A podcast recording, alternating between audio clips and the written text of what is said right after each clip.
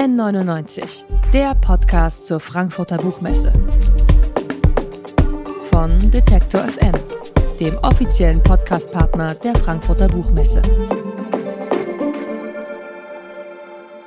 N99, der offizielle Podcast zur Frankfurter Buchmesse, der offizielle Podcast der Frankfurter Buchmesse, live von der Frankfurter Buchmesse. Wir sind alle ziemlich glücklich und begeistert, wieder dieses Jahr, dieses gewisse Messe-Feeling erleben zu können nach dem Lockdown-Jahr 2020.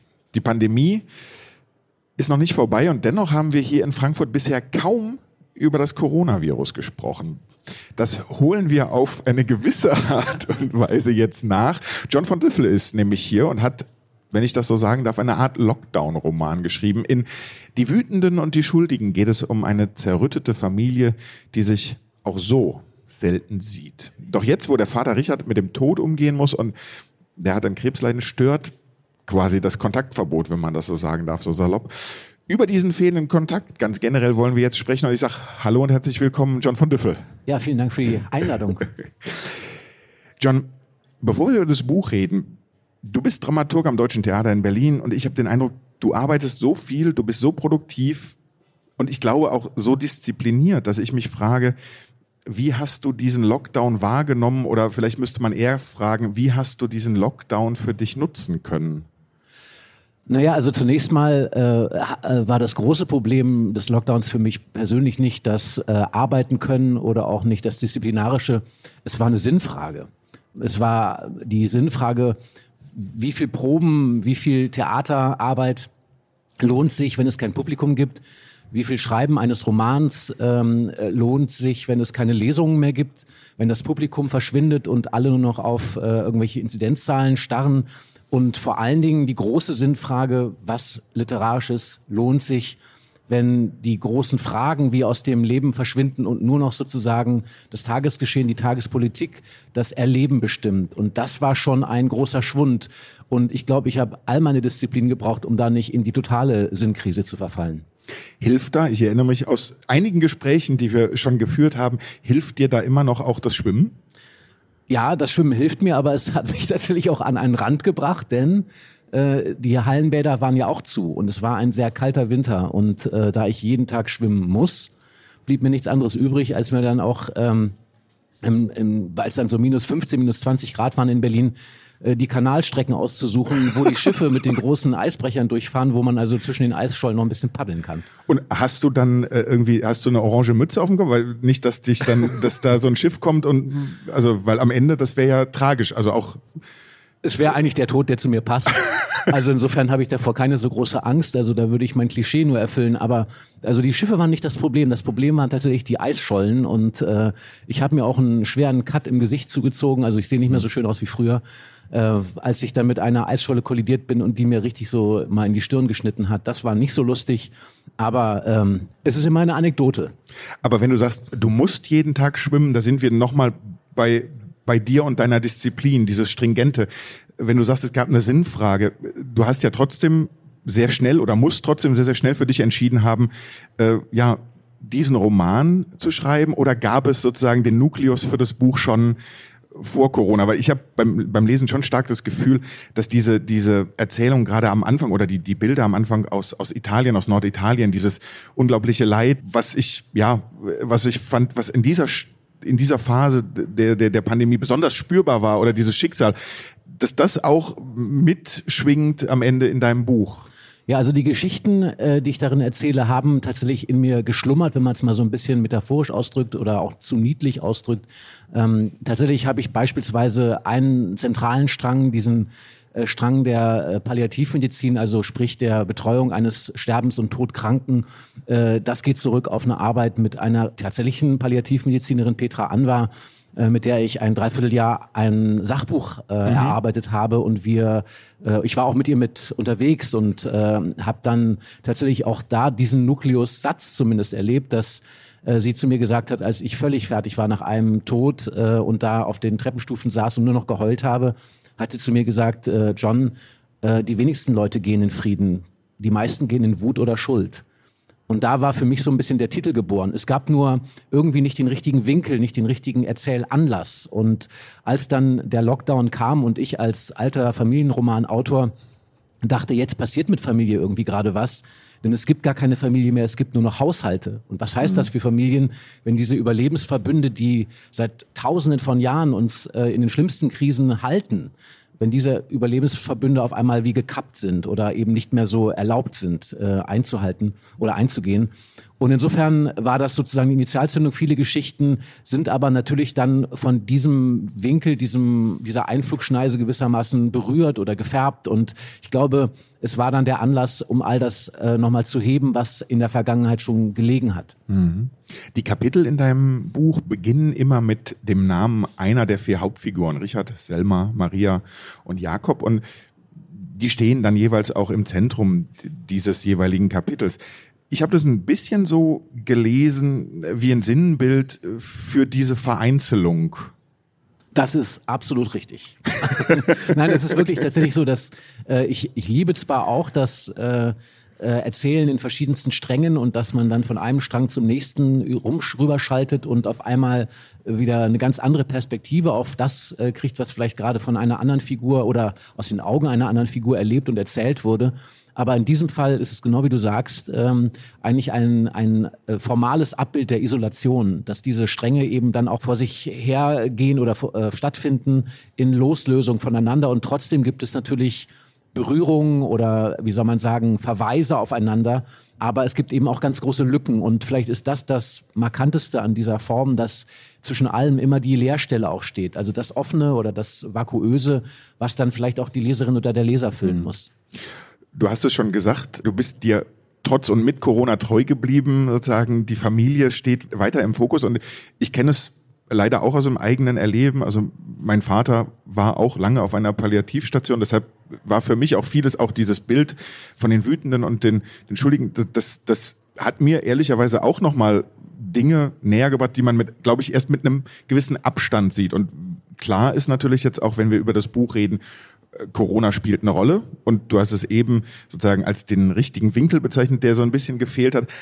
Aber trotzdem, wie sehr geht es in der Geschichte dann auch um unseren Umgang mit dem Tod im Allgemeinen?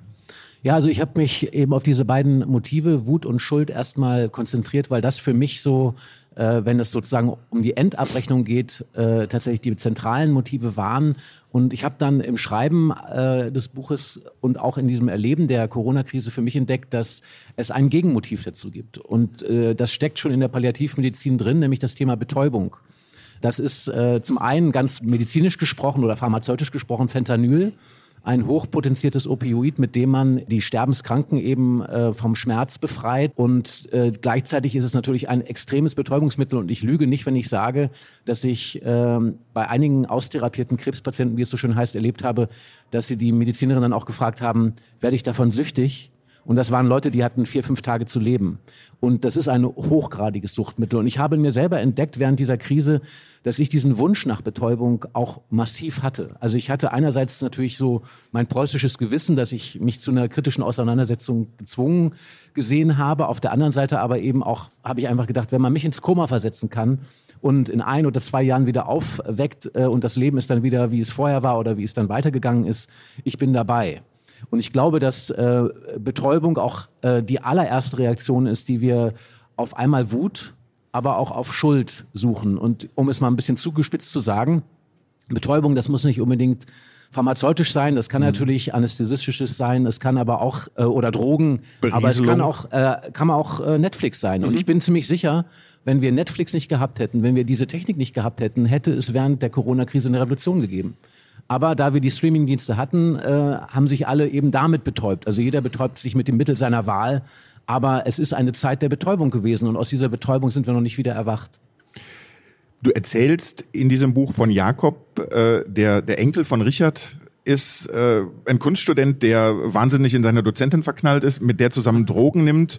Und ja, genau, da sind wir beim Thema, sich selber betäubt. Und äh, diese Grenze zwischen Missbrauch und nötiger Betäubung, wir haben ja jetzt auch in Amerika diese riesen Opiumkrise gehabt, die die ganze Mittel oder gefühlt in der medialen Berichterstattung dann äh, erzählt, wie, wie, wie es eine Mittelschicht wegwäscht. So ist das denn dann auch abgesehen von Corona, warum, warum ist dieses Betäuben aktuell äh, so virulent in der Gesellschaft? Hast du darauf eine Antwort gefunden? Ja, äh, also keine Antwort, die befriedigt, aber eine zumindest Erklärung. Äh, ich habe ähm, und das ist ganz toll, dass du das ansprichst, weil die meisten Leute haben das gar nicht so richtig rezipiert und wahrgenommen im äh, Auseinandersetzung mit ihren eigenen alltäglichen Problemen. In den USA tobt diese Fentanylkrise. Fentanyl ist ein ganz, ganz äh, leicht herzustellendes äh, Opioid.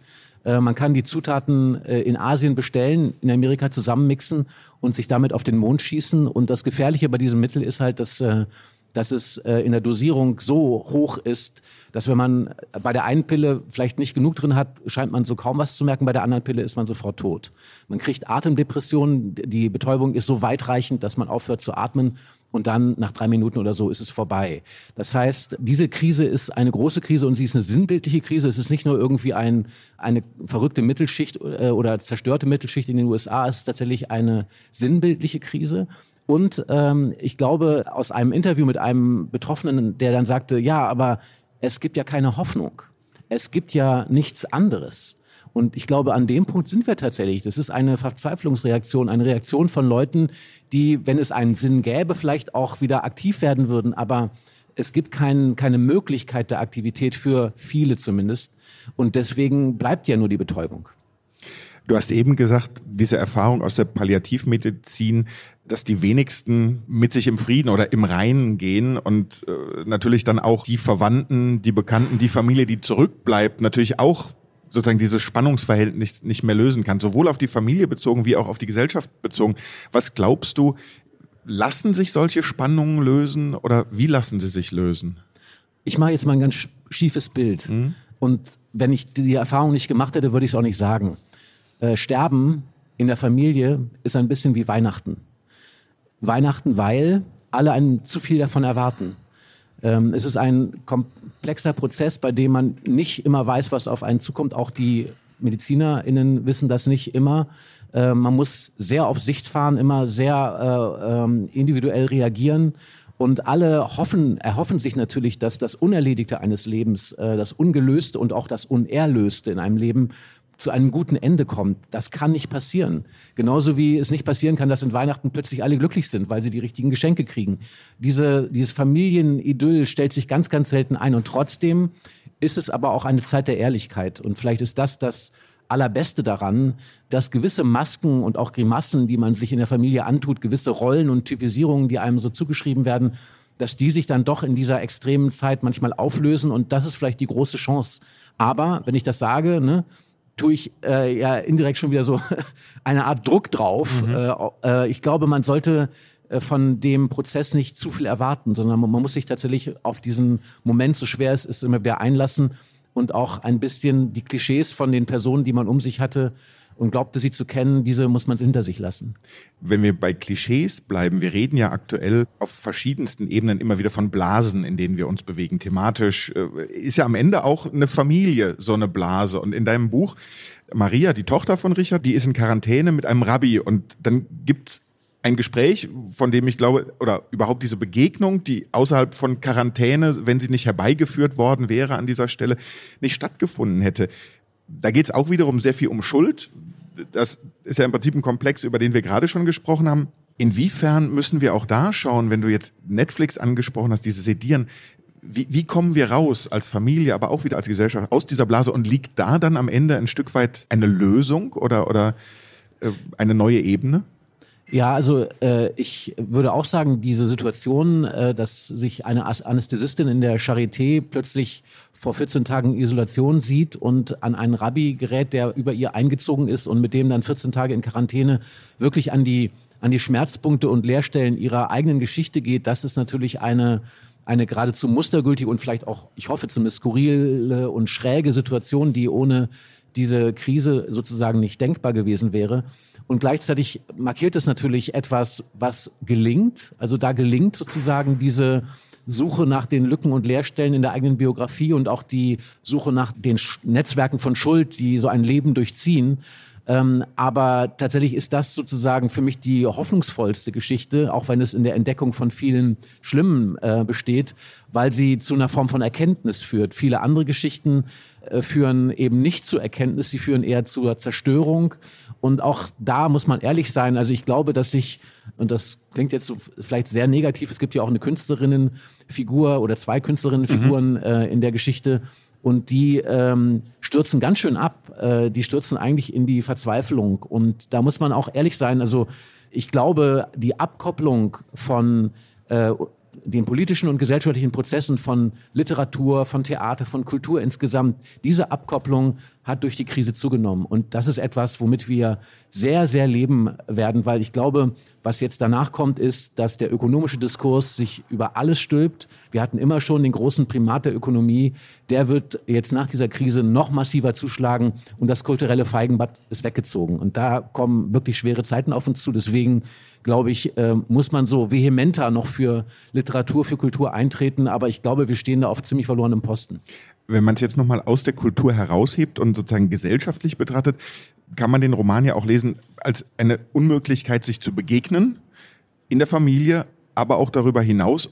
Das würde sich ja dann auch verstärken, immer noch weiter jetzt, wenn wir sozusagen diesen Gedanken von dir weiter aufgreifen. Naja, ich denke schon, dass äh, bei aller Härte äh, in dieser Familie dann doch Begegnungen auf eine kuriose Art und Weise stattfinden. Also beispielsweise, es gibt diesen Pfarrer in der Uckermark, der dem Tod ins Auge sieht, der von sich sagt, er ist tot, aber asymptomatisch und eigentlich ja nur noch darauf wartet, dass er geht. Und er findet äh, oder wird gefunden von einem schwarzen Kater und äh, hatte vorher gelebt in einer Art Haustierzölibat. Also er hat sich auferlegt als Protestant, dass er jetzt zwar Familie hat, aber keine Haustiere, aus Gründen, die ich jetzt nicht erläutere. Und ähm, er hat am Schluss seines Lebens äh, dieses Tier und er kommt zu der Entscheidung, so viel Spoiler ich jetzt mal, dieses Tier seinem Sohn äh, dem er das immer verboten hat zu schenken. Also es gibt diese Gesten und es gibt auch diese Verständnis- oder Verständigungsprozesse, aber sie sind große Arbeit. Und ich glaube, das muss man ehrlicherweise sagen, dass einem das nicht geschenkt wird. Und ich denke auch, dass, dass Literatur neben der Beschreibung der Veränderung, in der wir stecken, auch eine Art Anbahnung dieser Arbeit ist, immerhin eine Sprache zur Verfügung zu stellen, mit der man danach suchen kann. Und gleichzeitig ist diese Geste ja auch, also die ja intendiert, die gut gemeint, die eine Brücke sein soll, auch gleichzeitig immer wieder ein Punkt, an dem man sich dann auch wieder her oder herrlich oder sehr, sehr missverstehen kann, sie falsch annehmen, sie falsch äh, in, in, den falschen Hals kriegen und, und dann biegt man doch wieder äh, äh ab in eine Richtung, ja, also ich glaube ja, auf jeden Fall. Jede Geste innerhalb einer Familie kann auf tausend Arten missverstanden mhm. werden. Und es gibt nur eine gute Art, sie zu verstehen. Und an der muss man arbeiten. Mhm. Ich, ich, ich bin die ganze Zeit noch bei diesem äh, Weihnachtsbild, was du gemacht hast. Äh, Im Grunde genommen trifft das auch für Hochzeiten zu. Ne? Also dieses, ich habe immer gesagt, Heirat ist immer schwierig, weil du bringst deine Freunde zusammen und die Familie und alle haben ganz unterschiedliche Erwartungen an diesen Abend und eigentlich kann man niemandem gerecht werden, auch da. Ja, und äh, das große Problem ist ja auch immer, sich zu fragen, ich kenne das auch aus meinen Besuchen dann bei teilweise ja wildfremden Sterbenden, ähm, wie verhalte ich mich richtig? Mhm. Ne? Und wir haben ja alle keine Gebrauchsanweisung für diesen Moment. Auch der Sterbende oder die Sterbende nicht. Und insofern ist es tatsächlich ein, ein Ringen um eine Situation, auf der ein großer Erwartungsdruck liegt und auf der man nicht weiß, wie man sich verhalten soll. Ist der Tod dann in dem Sinne auch wieder eine Erleichterung? Also ich glaube, äh, für den Gestorbenen wahrscheinlich, ähm, aber die Art und Weise des Gehens ähm, ist für die die überleben, etwas, was bleibt und was auch äh, teilweise vielleicht in, in schmerzlicher Erinnerung bleibt, mhm. wenn es ein Misslingen ist beispielsweise. Und auf diese Weise muss man wirklich sagen, kommt es eben doch sehr darauf an, weil ähm, es ist eben das Letzte, äh, was bleibt. Und wenn man sich da, wenn man da einen Fehler macht, dann hat man das Gefühl, diese Schuld die, von der werde ich nicht so leicht wieder erlöst. Ich kann es nicht wieder gut machen.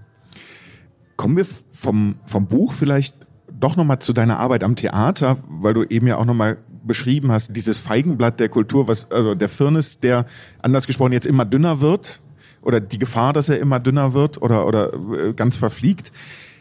Wie empfindest du aktuell diese Arbeit in Theater? Weil eigentlich ist ja Theater in genau solchen Situationen in der Vergangenheit stark gewesen, da den Spiegel vorzuhalten, da auch mit Texten reinzugehen. Hast du das Gefühl auch als äh, jemand am Theater, dass Theater da Antworten geben kann oder zumindestens ja ist ein blödes Wort, aber so ein Erweckungserlebnis, also dieses genau diese Blasen anpieksen, über die wir eben auch gesprochen haben? Also genau das ist, was Theater versucht, aber ich möchte auch beschreiben, wie schwer das ist äh, im Moment. Also ich glaube, die ähm, Lebensgewohnheiten des Kulturellen haben noch längst nicht wieder Einzug gehalten und viele, viele Menschen haben noch Angst oder trauen sich nicht und trauen auch dem Theater das nicht wirklich mehr zu. Äh, man hat sich einfach eingerichtet. Und um es mal so ganz düster zu sagen, vielleicht haben wir in den letzten anderthalb Jahren die Gesellschaft gesehen, in der wir leben werden, nur vielleicht dann irgendwann mal ohne Maske. Aber vielleicht ist das äh, auch kulturell gesprochen äh, diese bittere Zukunft, wo es dann sozusagen nur noch ums Überleben geht und nicht um eine Form von kultureller Lebensqualität. Das kann sein. Aber natürlich ist das Theater ein Mittel, mit dem man sich jetzt versucht, noch dagegen zu wehren. Und es gibt durchaus auch Aufführungen, auch Lesungen jetzt, die ich erlebe, wo ich denke, es geht, es gibt es noch. Aber es muss natürlich auch genug Leute geben, die bereit sind, das äh, sich darauf einzulassen und das mitzuerleben. Sonst verschwindet dieses Stückchen Qualität. Und es ist ja äh, nicht alles gut gewesen, was verschwunden ist, es ist aber auch nicht alles schlecht gewesen, was verschwunden ist. Und ich würde schon sagen, dass wir vom Verschwinden sehr bedroht sind. Mhm. Auch auf dieser Messe, wo man ja so denkt, wo man so denkt. Ähm, äh, so ein bisschen also, wie Truman Show, ne? Irgendwann ja, fällt ein Scheinwerfer runter und und man hat das Gefühl, äh, es sind fast noch genauso viele Bücher wie früher, aber es sind viel, viel weniger Leserinnen und Leser. Und äh, wir, wir gehören zu einer aussterbenden Art. Wenn man es jetzt schlimm liest, wenn man es gut liest, dann würde man sagen, es ist der Anfang von etwas. Das bringt mich auch nochmal, sorry, aber ich habe einen, einen, einen wahnsinnigen Fetisch mit deiner Disziplin, mit diesem Schwimmen, einfach weil ich, ne, guck mich an, auch allein schon beim Essen, äh, Disziplin beschäftigt mich, weil ich selber das Gefühl habe, ich komme nur sehr, sehr schwer ran. Dieses Disziplin haben, diszipliniert sein, ist ein unglaublich arbeitsintensiver Prozess. Also auch dieses, und wir reden ja gerade in Deutschland immer über Angst. Angst ist etwas, was uns alle beschäftigt, auch schon sozusagen historisch äh, als, als Gesellschaft. Und es ist nie gut konnotiert oder in den wenigsten Fällen gleichzeitig. Ist Angst am Ende auch etwas, wenn wir jetzt gegen diese Betäubung sprechen, wenn ich an meine Angst gegenüber manchen Drogen denke, wo ich sagen würde, nie im Leben würde ich mir irgendwas Chemisches reinpfeifen. Diese Angst rettet mich ja dann an einer Stelle auch schon wieder vor so einer kleinen Tablette.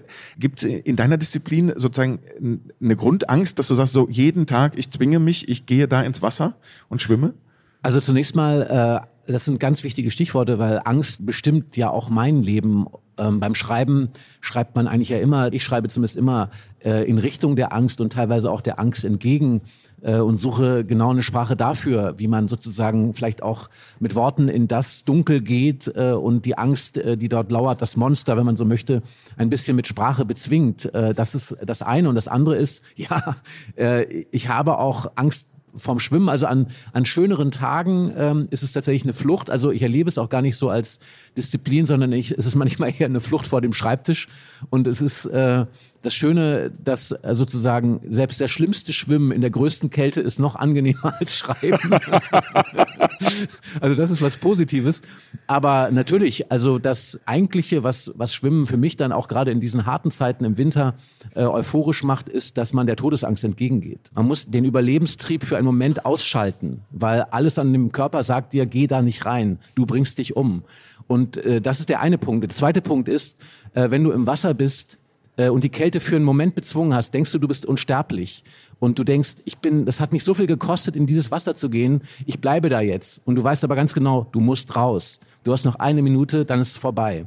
Und das ist fast das Härteste, dass du dich sozusagen von diesem Überlebens- oder Über Unsterblichkeitsrausch auch wieder verabschieden musst und ans Ufer musst, obwohl du denkst, ich könnte doch noch. Und insofern stirbt man da schon einige Tode und durchläuft einige Ängste. Und das ist vielleicht die einzige Art, nicht mit Betäubung auf Angst zu antworten.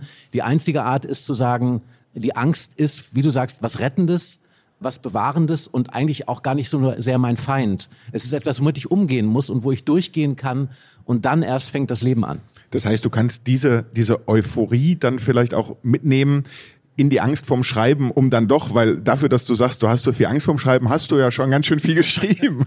Naja, der, der Witz ist tatsächlich, dass äh, in dem Moment, wo du äh, die Angst besiegt hast äh, und aus diesem Wasser kommst, denkst du, Wahnsinn, ich bin am Leben, wie schön.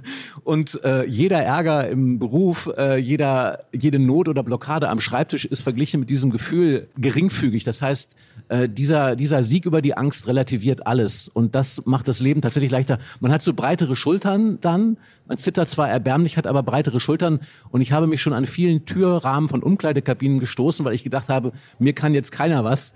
Weil ich gedacht habe, ich bin einfach, habe jetzt die Schultern, um das Leben zu tragen. Und, ähm, und das ist halt meine Art, den, den Problemen ihr Maß zu geben. Weil das, äh, darum geht es auch sehr viel in dem Buch. Ähm, wie kriegt man die Maßlosigkeit eingefangen, die Maßlosigkeit der Ängste, die Maßlosigkeit auch der Verzweiflung oder auch der, der Lethargie.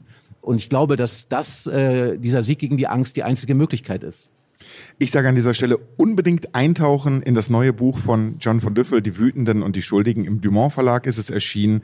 22 Euro kostet es in jeder Lieblingsbuchhandlung zu haben. Und ich sage vielen, vielen herzlichen Dank für das Gespräch heute, John. Ich danke gleichfalls.